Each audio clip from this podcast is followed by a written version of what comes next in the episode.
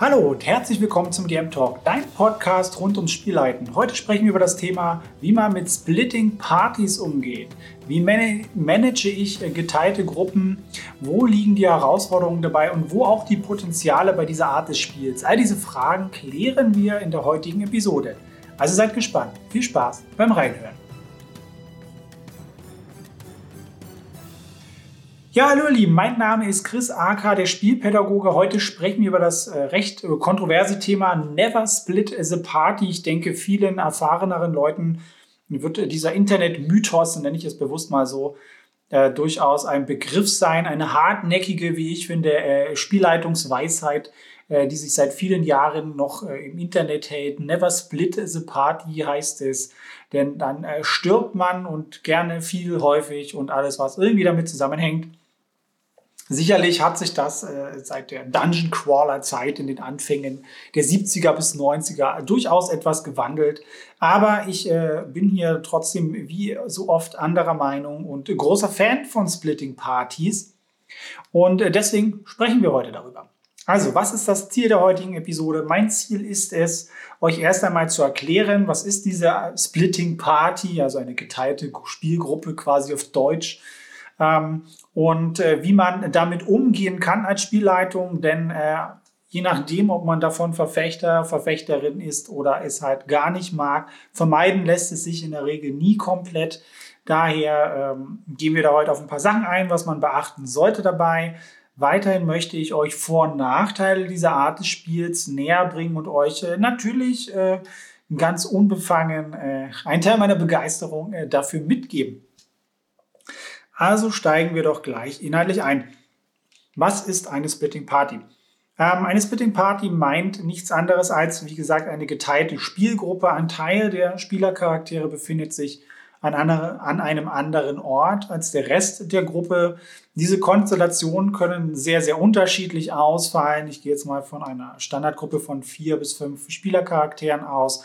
Eine Person kann alleine irgendwo sein, dann können die restlichen drei bis vier Leute woanders sein. Es können zwei, zwei verteilt sein. Es können natürlich auch mehr Gruppen sein als zwei, drei oder vier verschiedene.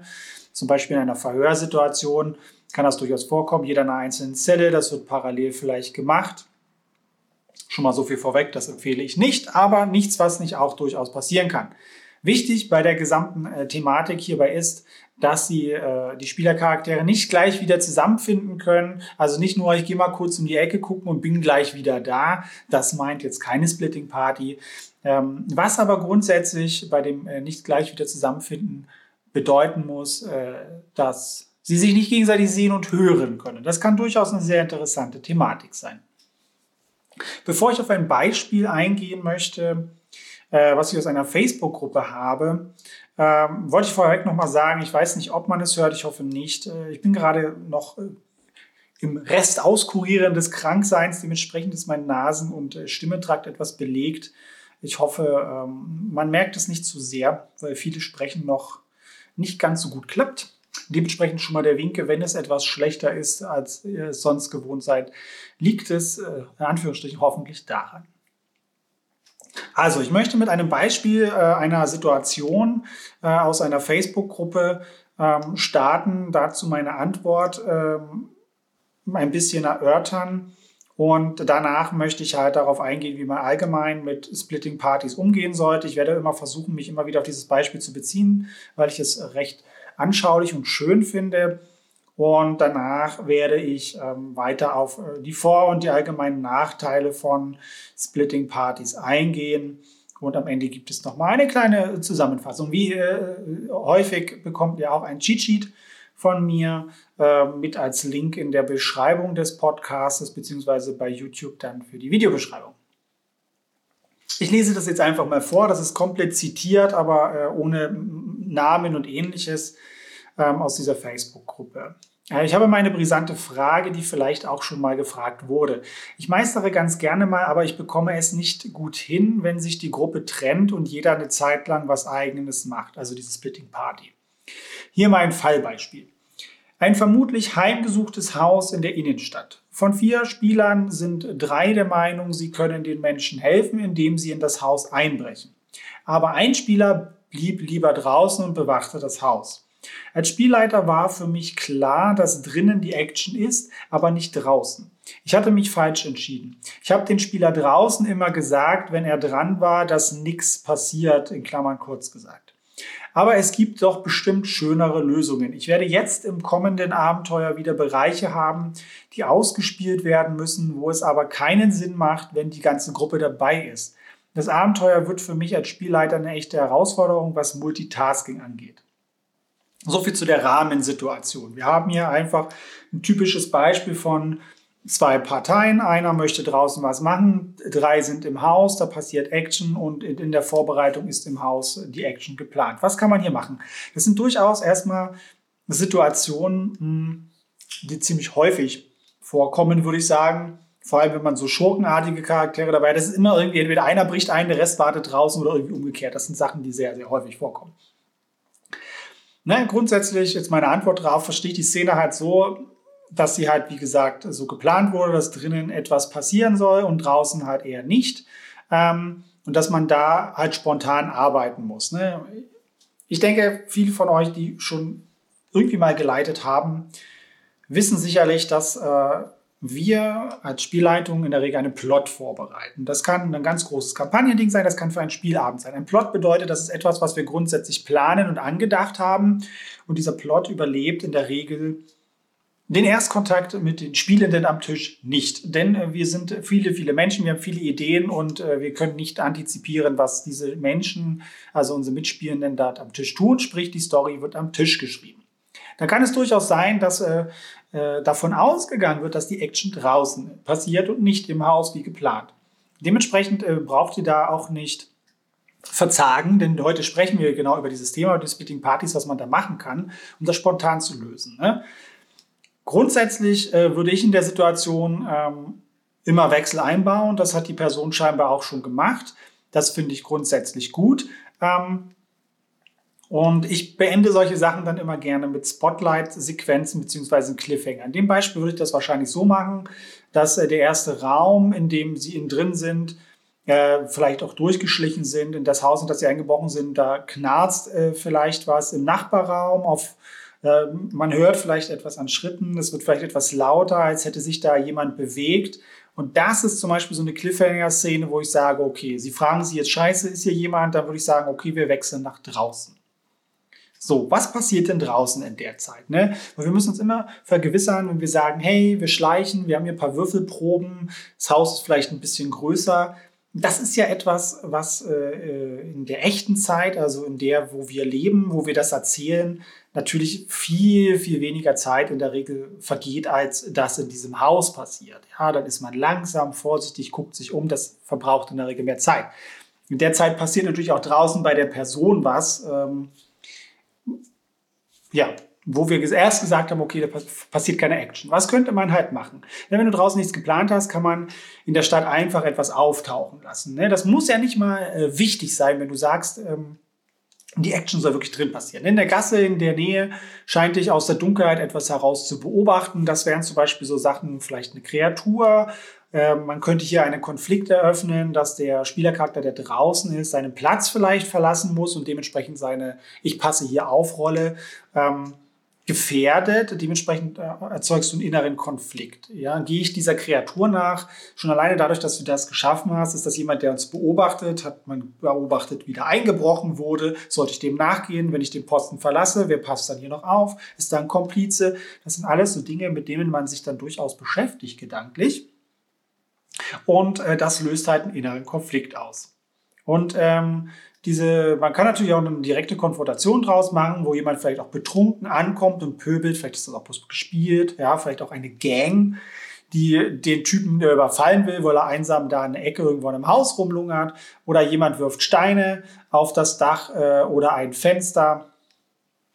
Ähm, also man kann ganz viele solcher Sachen mit einbauen. Dann ist die Person draußen erstmal beschäftigt. Das muss wie gesagt, auch nichts Spielrelevantes, Wichtiges sein. Wichtig ist einfach, dass beide Gruppen hier an der Stelle eine, sage ich mal, sinnstiftende Beschäftigung haben und sich auch, in Anführungsstrichen, gewertschätzt fühlen in der Rolle, in der sie sich gerade befinden. Gibt der Person hier einfach das Gefühl, da passiert irgendwas, äh, wo sie Handlungsbedarf äh, sieht. Ähm, wie gesagt, das muss ja halt auch nichts Dringliches sein oder irgendwie mit dem Plot zu tun haben. Manchmal gibt es einfach Leute, die sind betrunken und die machen einfach gerne Schabernack. Dann kommen wir gleich zum nächsten Punkt. Man braucht oftmals bei so Sachen im Optimum ein verbindendes Element. So kannst du halt gesplittete Gruppen indirekt wieder zusammenführen oder halt miteinander agieren lassen. Wenn da zum Beispiel plötzlich ein Stein durch die Scheibe kracht, durch das Haus, wo die sich gerade drin rumschleichen, werden beide Parteien sehr aufgebracht sein. Und du hast ähm, verschiedene Perspektiven. Draußen, der hat vielleicht gesehen, dass es eine Person aus der Gasse war, die etwas äh, die durch dieses Fenster geschmissen hat. Die drinnen merken einfach nur, okay, da ist ein Stein durchs Fenster geschmissen. Das verbindende Element ist hier der Stein, der durch das Fenster wirft. Aber die, die, die Gedanken, die aufkommen, ist, man weiß halt nicht, warum und wie das zusammenhängt. Und das sind halt Dinge, so erzeugst du extrem gut Spannung. Ansonsten kannst du diese äh, Gunst der Trennung halt auch super nutzen, um die vorbereiteten Informationen, die du in dem Haus platziert hast, halt auf beide Gruppen auch zu verteilen. Weil, wenn dieses Haus irgendwie relevant ist für dich, ich meine, an diesem Beispieltext haben wir jetzt nicht mehr Infos bekommen, außer im Haus soll die Action passieren.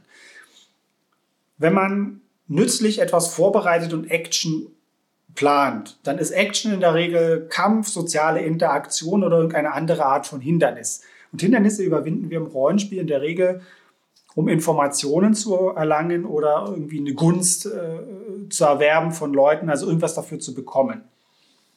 Wenn es um Informationen oder ähnliches geht, kann man diese natürlich auch teilen. Wir haben im Haus gewisse Informationen geplant als Spielleitung. Das wissen natürlich unsere Spielercharaktere nicht. Wenn sie in das Haus gehen, werden sie sicherlich irgendetwas dort vermuten im Zusammenhang mit dieser Geschichte, die hier gespielt wurde.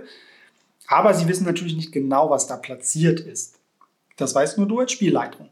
Dementsprechend kannst du diese Sachen auch aufteilen und sagen, okay, draußen ist zwar nichts geplant, aber damit der Mensch sich halt auch wichtig vorkommt und man einfach eine gewisse Spannung aufbaut für diese geteilte Gruppe, damit alle was davon haben, kann man das halt auch entsprechend verteilen. Das fördert halt auch beim Zusammentreffen im Nachhinein wieder auch das Rollenspiel. Denn draußen könnte man halt noch Gespräche belauscht haben oder jemand anders will halt auch in das Haus einbrechen und der Charakter, der draußen ist, muss das halt verhindern, weil sie ihn vielleicht auch doch gar nicht bemerkt haben oder sich gut versteckt hat und muss die drin warnen oder ähnliches. Und wenn man sich wieder trifft, haben beide Parteien in-game Informationen, ähm, die relevant sind, aber die ja, die anderen halt nicht haben, weil man nicht einfach wieder gemeinsam dagestanden hat und alle Informationen eh von einem NPC mitgeteilt bekommen hat. Das mal so viel zu der Situation. Jetzt nochmal verallgemeinert, wie man mit sowas gut umgehen kann. Grundsätzlich bin ich immer der Meinung, gib jeder Gruppe ihren Raum, wenn sie sich teilen aber gib ihnen auch nicht zu viel Raum, damit sich die anderen Spielenden halt auch nicht langweilen. Wie kann man das grundsätzlich lösen? Man kann sagen, okay, ich spiele jetzt eine Szene komplett durch. Da könnte man sagen, ich spiele jetzt das ganze Haus durch, da sind fünf Räume drin, das spiele ich jetzt durch, das wird wahrscheinlich hm, summa summarum ein bis zwei Stunden dauern. Und dann hat die eine Person oder mehrere, die draußen sind, dann einfach nichts zu tun. Ja? Und dann kann man, wenn es richtig Anführungsstrichen gemein ist, sagst du dann einfach, ja, draußen ist in der Zeit nichts passiert. Ähm, da kann ich durchaus verstehen, äh, in, in dem, auch in dem Facebook-Beitrag da oben, dass äh, die Spielleitung, die das gepostet hat, durchaus auch ein Problem damit hat, ne? weil äh, die Person ja auch sieht, dass das halt irgendwie auch nicht galant gelöst ist, hat, hat die Person ja auch selber gesagt.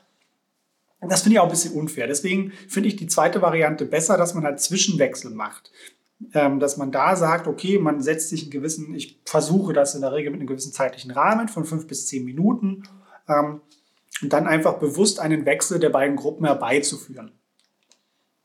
Dafür eignen sich ähm, Cliffhanger für Szenenwechsel sehr, sehr gut. Ja, lass die Spielenden mit Gedankenprozessen zurück. Hier lohnen sich halt Fragen oder eine spannende Situation oder halt irgendwie was halb aufgedecktes, was ähm, im besten Falle natürlich noch irgendwie mit der Gruppe, der, der Quest oder irgendwie mit dem persönlichen ähm, Hintergrundgeschichte dieses Charakters zu tun haben. Dann ist das ist natürlich dann die Kür, wenn du dann solche Sachen noch mit einbaust, dann fängt das an richtig interessant zu werden. Aber vielleicht hat der Einzelne, ja, dann sieht er, mh, hm, lassen wir das ein Schurken sein. Irgendwie jetzt mal so klassisch die die denken, es ist ein Schurke, ein Dieb oder ähnliches, der einen kriminellen Background hat. Er sieht einfach nur, wie eine ja, verkuttete Person irgendwie äh, unter einer halben Laterne oder so irgendwie einen Stein da reinwirft. Und die Kutte war ein bisschen zu kurz und er konnte eine Tätowierung im Arm sehen. Und du beschreibst einfach nur, hey, du bist jetzt ziemlich sicher, das ist die Tätowierung von deiner alten Truppe. Konntest aber noch, ja, und dann, ehe du dann dazu kommst, die Person so ein bisschen zu beschreiben, wer das sein könnte, machst du einen Szenenwechsel. Beispiel. Ähm, das ist halt eine sehr, sehr schöne Sache, weil dann lässt du die Leute mit, mit Gedankenfutter zurück.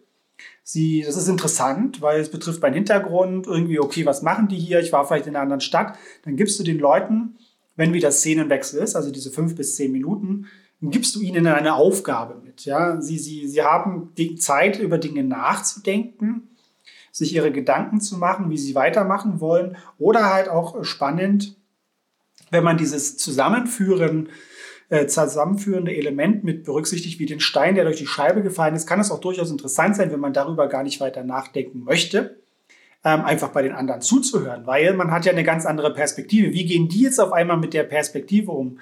Ja, da sind wir wieder beim äh, der Mensch- und äh, spielenden Ebene. Das ist natürlich auch immer ein bisschen Metagaming, klar. Also im Sinne von, ähm, ich habe dann als Mensch, Person natürlich das vollumfängliche Wissen über die gesamte Situation, wo ich natürlich am Tisch sitze und das mithöre, versus ähm, die Information, die mein Charakter hat, weil er sich jetzt einfach nur in diesem Raum befindet, wo der Stein hineingeflogen ist durch die Fensterscheibe oder umgekehrt. Ähm, ich der NPC, äh, der, der Spielercharakter bin, der unten steht, der gesehen hat, wie ein NPC das getan hat. Dann ist es aber einfach manchmal spannend, dann von dieser, ich gehe jetzt raus aus meiner Charakterebene hin, ich bin jetzt wieder Mensch, Mensch, also die Person, die ich bin, und höre einfach bei den anderen zu, wie gehen sie damit um, mit dieser verschobenen Perspektive und was machen sie.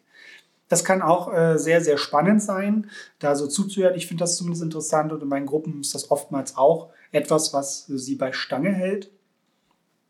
Das kann man auf jeden Fall auch machen. Was meiner Meinung nach auch wichtig ist, wenn man sich für diese Zwischenwechsel entscheidet. Je mehr Zeit vergeht zwischen diesen Wechseln, desto wichtiger ist, du, ist es, dass du am Anfang ganz kurz und knapp als Spielleitung nochmal wiederholst, wo derjenige am Ende stehen geblieben ist. Und ja, dann hast du da gesehen, ähm, wie der Stein durch das Fenster geworfen wurde und du konntest dann das Tattoo erkennen und jetzt äh, siehst du halb so einen eingekutteten Mensch, kannst das Gesicht nicht erkennen, zieht sich zurück in äh, die Gasse. Was möchtest du tun? Einfach nochmal kurz zusammenfassen, die, die Person oder die Personen, die beteiligt sind an der Szene, einfach nochmal in die Szene reinholen, einfach nochmal abholen, weil wie schon vorher beschrieben, war man vielleicht gedanklich ähm, in der anderen Szene oder man hat vielleicht auch am Handy gespielt, was weiß ich, ja. Also es können ja viele Sachen sein. Einfach wieder abholen, das ist ganz wichtig. Besonders äh, je mehr Zeit vergangen ist, weil je länger man nicht aktiv äh, gefordert ist, äh, zu spielen, desto eher schaltet man irgendwann halt auch ab. Und ihr wisst selber, wie es ist. Manchmal spielen wir dann unter der Woche, wir hatten einen langen Arbeitstag, wir haben alle unser Leben, einen gewissen Stress, bla bla, ne, was man halt alles so mit sich trägt. Und dann ist das halt vielleicht äh, auch irgendwann mal anstrengend und man ist halt einfach auch nicht voll bei der Sache. Das ist das Normalste der Welt. Was ich definitiv auch noch anmerken würde, Kämpfe sind eine spezielle Sache. Es kommt natürlich darauf an, was für ein Spielsystem man hat.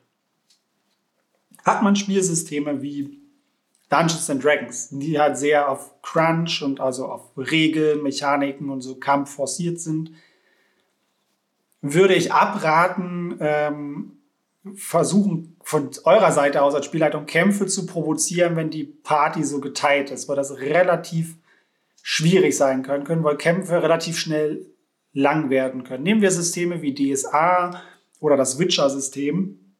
Und da ist die Kampfsimulation nochmal eine andere. Da sind rundenbasierte Effekte wie das Nachladen einer Armbrust oder ähnliches dauern da viel länger. Da können Kämpfe tendenziell noch länger dauern. Und das solltet ihr euch genau vorher überlegen, ähm, weil ich finde es persönlich wesentlich schwerer, mitten im Kampf einen Cliffhanger zu setzen, ähm, als in irgendwelchen anderen Situationen wie Gespräche oder es passiert irgendwas anderes an Handlungen. Finde ich persönlich schwieriger. Mag Geschmackssache sein, Aber auch da kann man Lösungen finden, zum Beispiel, wenn man eine, eine Turn-Order hat, also wann jeder dran ist nach Initiative, dass man ein bis zwei Runden, je nachdem wie lange es dauert, äh, spielen lässt und dann am Ende der Runde einen Cut macht und dann die Szene wieder wechselt und dann die Initiative von vorne losgeht. Wenn ihr das macht, solltet ihr euch zumindest an ja, äh, Dingen orientieren, die, die allen einfach einen guten, ja, eine gute Übersicht ermöglichen. Das ist zum Beispiel die, die Turn-Order für die Initiative, wann wer dran ist, äh, ein möglicher guter Fixpunkt. Was noch wichtig ist ähm, zu beachten, sind die Zeitverläufe im Spiel. Oftmals passieren, wenn Splitting Party ist, besonders wenn ihr darauf achtet, ein verbindendes Element für diese Gruppen äh, zu haben, passieren Handlungen parallel. Ja, die Leute nähern sich gegenseitig an, nehmen Geräusche und Handlungen irgendwie parallel wahr, wie zum Beispiel der Stein, der durch die Scheibe fliegt, aber halt aus verschiedenen Perspektiven. Und ihr müsst immer berücksichtigen, wenn ihr das macht dass ihr euch nicht widersprecht in euren Aussagen. Also ihr könnt nicht sagen, hm, ihr seht, der auf der Straße sieht, wie einer, ich sage jetzt mal, übertreibe jetzt mal, da einen, einen roten Stein reinschmeißt und ähm, die da drin sehen dann auf einmal, äh, keine Ahnung, einen, einen goldenen Kerzenständer. Also, wenn das geplant ist, dass sich das magisch verwandelt oder so, Entschuldigung, äh, no way, dann alles in Ordnung. Aber äh, grundsätzlich sollten sich diese Sachen halt durchaus äh, gut treffen. Und je mehr ihr einen eine Spannungsaufbau versucht zu machen, desto mehr muss das aufeinander abgestimmt sein. Und das äh, ist durchaus ein Punkt, der wichtig ist zu beachten.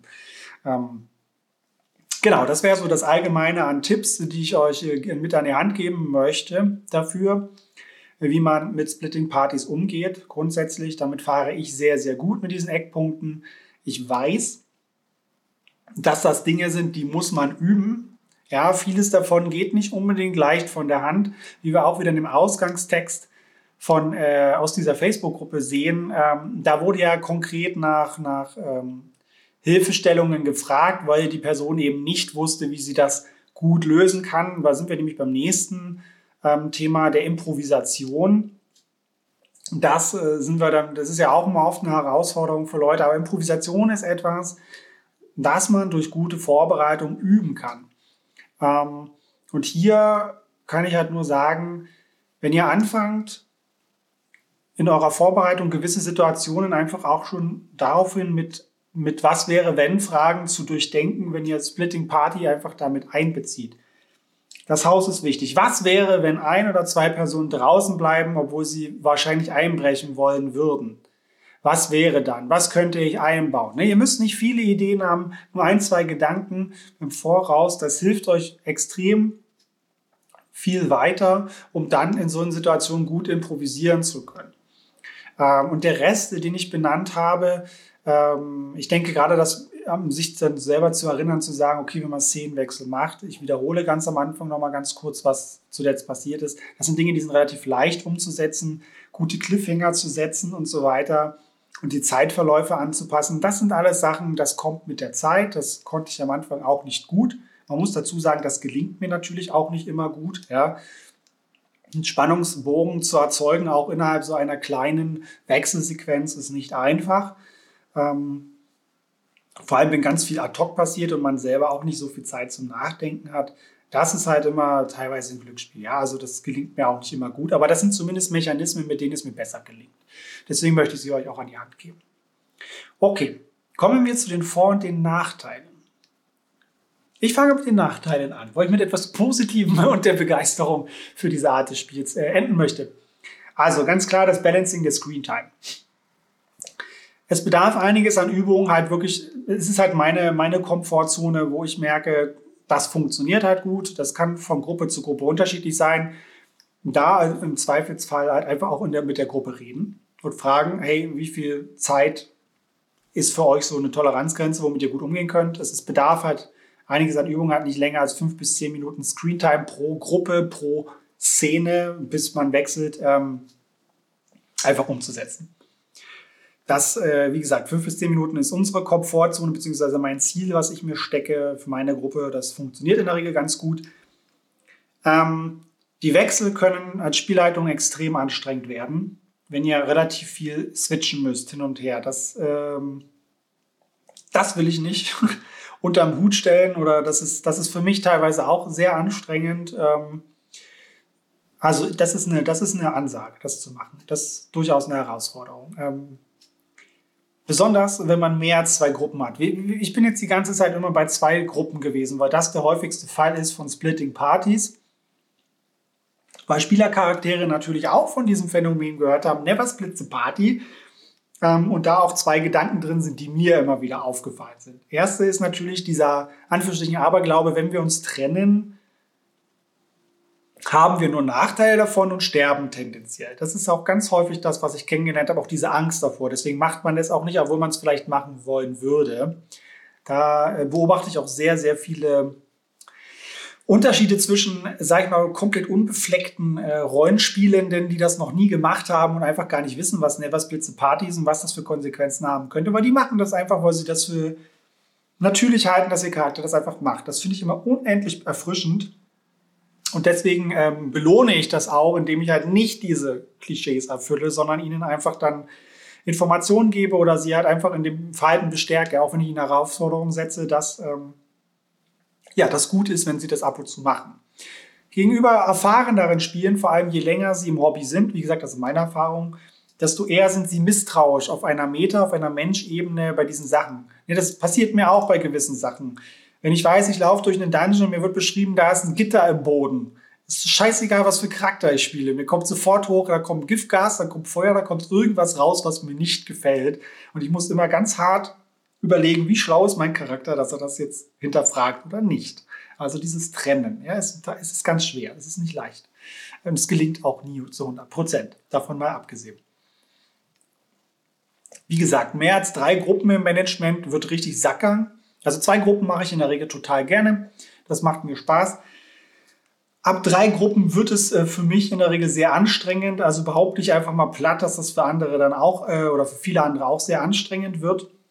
Und über drei Gruppen hatte ich auch schon. Vier Gruppen, das ist dann richtig, richtig Pain. Das empfinde ich schon als Bestrafung, wenn man das macht. Aber ich glaube, die meisten Spielgruppen machen das einfach schon aus Mitleid äh, gegenüber der Spielleitung nicht. Aber auch das ist möglich. Ähm, das geht auch in anderen Szenarien, kann man das geplant sehr gut machen. Wenn man zum Beispiel Belagerungsszenarien hat, da hatte ich auch eine Podcast-Folge zugemacht. Ähm, wo ich damit arbeite, mit verschiedenen Zonen, in denen man sich bewegen kann. Da kann man auch wunderbar mit Splitting Party arbeiten, muss man aber gut durchplanen, wenn man da auch mehr als zwei Gruppen ähm, miteinander, also äh, unterschiedlich unter, äh, arbeiten lassen will. Also das will gut geplant sein. Moment, jetzt muss ich was trinken. Ein nächster Punkt ist, ähm, wenn ihr Splitting Party macht Macht es nicht länger als ein Spielabend, wenn möglich. Jetzt mal ein ganz extremes Beispiel. Ich hatte irgendwann an einer meiner Kampagnen mal den Punkt. Dann hieß es, jetzt mal platt gesagt, hey, ihr könnt, ihr müsst euch jetzt entscheiden, rettet ihr die Welt oder rettet ihr diesen einen NPC? Ein Spieler, eine Spielercharakterin hatte eine ganz starke Verbandlung zu diesem NPC und die, die, die Spielerin dahinter hat ganz lange wirklich mit sich gerungen, ob sie mit ihrem Charakter nicht einfach versucht, diesen, diesen ähm, ja, NPC zu retten. Wir haben darüber geredet. Ich habe auch das gesagt und angekündigt gesagt, das hätte zur Folge, dass ihr hier mehr oder weniger eine geteilte Kampagne für in Echtzeit Wochen oder gar Monate Spielzeit habt. Wo ich sage, ich mache das mit euch. Wir probieren das gerne aus. Ich sage aber, ihr seid euch der Konsequenz bewusst, was das bedeutet. Ähm, das ist zum Beispiel ein Extremfall, empfehle ich nicht. Also sie hat sich dann für die Gruppe entschieden, sie sind alle die Welt retten gegangen.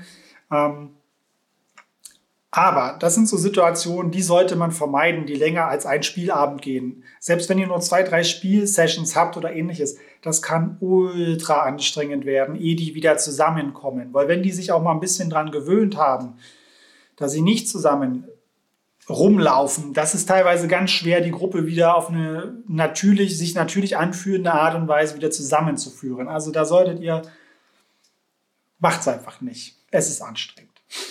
Das kann ich nur so viel sagen. Also das sind so für mich äh, grundsätzlich die hauptsächlichen Nachteile am, am Splitting Party. Ja, der Lernprozess kann anstrengend sein, das Balancing der Screen Time, wie gesagt, und dass man halt das managt, dass es nicht mehr als zwei Gruppen sind. Ähm, das ist das zweischneidige Schwert, wenn man die Leute dafür belohnt, dass sie sich halt splitten. Ja, da muss man immer ein bisschen reden und auch auf der Metaebene nochmal schauen, inwiefern das auch vorkommt. Ne? Also bei mir kommt das recht regelmäßig vor, weil ich diese Situation auch fördere ähm, und das auch gerne mag. Ist halt auch Spielstilsache. Ne? Also man kann das natürlich auch maximal vermeiden, je nachdem. Also man hat dann Einfluss drauf, als Spielleitung auch. Die Vorteile. Jetzt trinke ich noch einen Schluck, bevor ich zu den Vorteilen komme, sonst überlebe ich diese Folge nicht, sonst huste ich euch alles voll. Vorteile, das habe ich vorhin schon angesprochen, einer der größten, wie ich finde, vom Spannungsbogen her Vorteile sind diese Charakter versus der spielenden Ebene. Ja? Mit einem Charakter setzt man einen Szenenwechsel, einen Cliffhanger, das ist eine persönliche Ansprache, persönliche Beziehungen mit einbeziehen, hochinteressant, versus der Ebene ähm, des Menschseins. Man hat vollumfängliche Informationen, man weiß auf der Metaebene vielleicht, was gerade auch bei den anderen passiert, bekommt Spannendes äh, von der anderen Gruppe mit, ähm, was auch vielleicht für den eigenen Charakter interessant ist oder für den Menschen. Das, das sind so Sachen, wenn man lernt, damit gut zu spielen, ist das eine unendliche Bereicherung, diese Art äh, des, des Spielens zu fördern und regelmäßig einzubauen. Unendlich geil. Ein weiterer Vorteil ist Positionierung von NSCs und äh, ihrer persönlichen Charakterprogression. Ich bin immer ein großer Freund davon, wenn man Kampagnen spielt, dass jeder eine Hintergrundgeschichte hat. Das fordere ich ein. Nicht sehr viel für den Anfang, aber eine Basic, die dann immer weiter entwickelt wird. Ähm, und diese Inhalte webe ich immer mit in die Kampagne ein. Ich möchte ein persönliches Spiel haben. Ich möchte, dass die Charaktere eine persönliche Motivation haben oder sie entwickeln und da auch eine Progression stattfindet.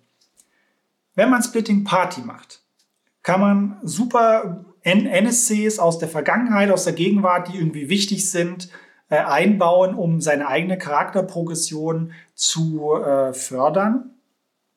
Zum Beispiel, man hat einen Lehrmeister, eine Lehrmeisterin und man erfährt irgendwie ein Geheimnis von der, weil man halt alleine da war und dann hat man halt ein besonderes Wissen was einerseits äh, wieder auch eine andere Art und Weise ein Spotlight bietet. Man hat besonderes Wissen, worüber man selber entscheiden kann, wann und wie viel man davon preisgibt gegenüber der Gruppe. Das ist ein extremer Mehrwert, weil man dann äh, eine sehr, sehr schöne Form von Teilhabe und von Selbstbestimmung den Spielercharakteren mitgibt, weil sie selber etwas, sie bekommen etwas ganz Persönliches, und können selbst entscheiden, ob und wie und wann sie das teilen. Andersrum spricht es auch gleichzeitig wieder, in der Regel ist das so, dieses Charakter versus spielenden Ebene an, weil die, die Leute mit am Tisch sitzen und das vielleicht auch mithören. Dann ist das allgemein bekannt, das ist mega spannend vielleicht für alle, aber es weiß halt trotzdem nur der Charakter. Das ist eine Möglichkeit. Man kann das natürlich auch heimlich ausspielen, es hat andere Reize und andere Vorteile. Ähm,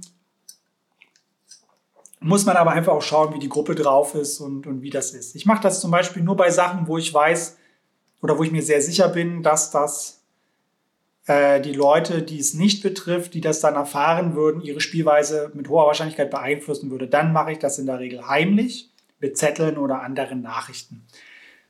Das ist aber wieder ein anderes Thema, aber so viel zu dem Thema. Hm. Was noch ein großer Vorteil ist, äh, was auch natürlich mit den ersten beiden Dingen einhergeht, Spannungsaufbau.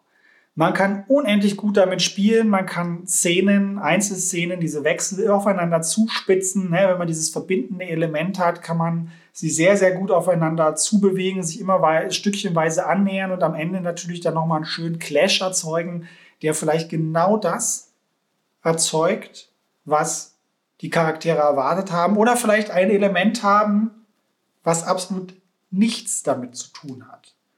Und das ist halt spannend, damit kann man arbeiten. Da muss man sich natürlich ein bisschen mit Storytelling und mit, mit diesen Dingen auseinandersetzen, ähm, um das gut zu machen oder regelmäßig gut zu machen. Ich meine, wir Menschen, Geschichten erzählen liegt uns im Blute. Wir haben ein natürliches Gefühl für einen gewissen Spannungsaufbau und Bogen. Aber wenn man das bewusst steuern und lenken will, auch Emotionen, da sprechen wir ja halt auch von Manipulationen. Ne? Welche Emotionen möchte man hier hervorrufen, mit welchen Elementen kann man das machen, was spricht den Menschen und den Charakter an, um das hervorzurufen. Ja, da sind wir schon sehr, sehr tief drin im Storytelling, was triggert.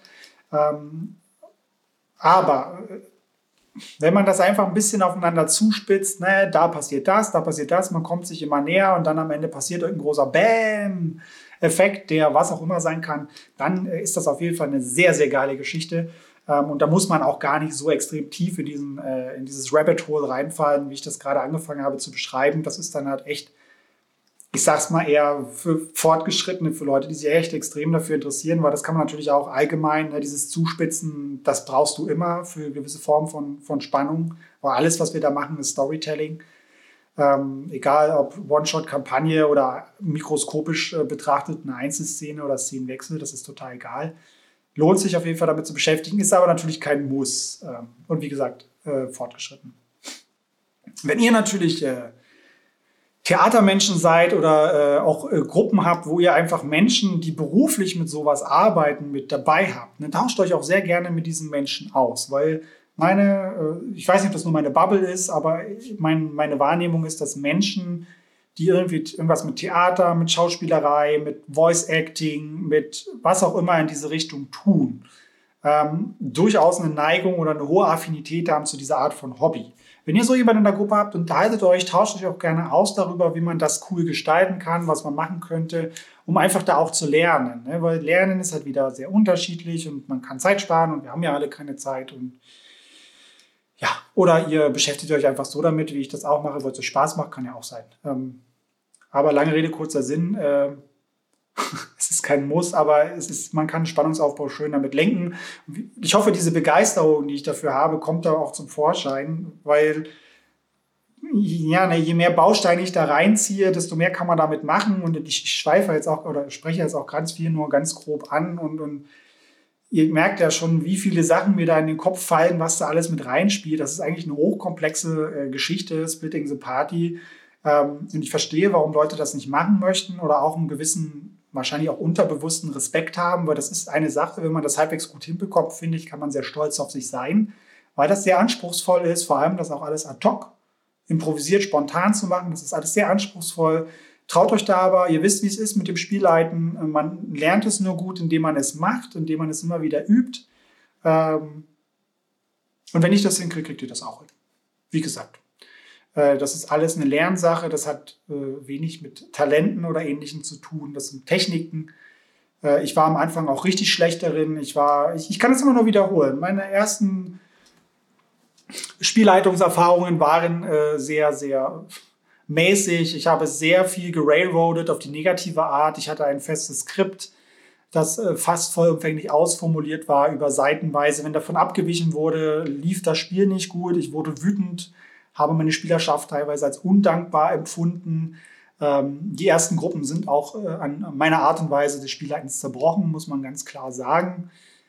Also, äh, was ich damit sagen will, das sind Dinge, die man lernen kann und die man besser machen kann, wenn man denn möchte.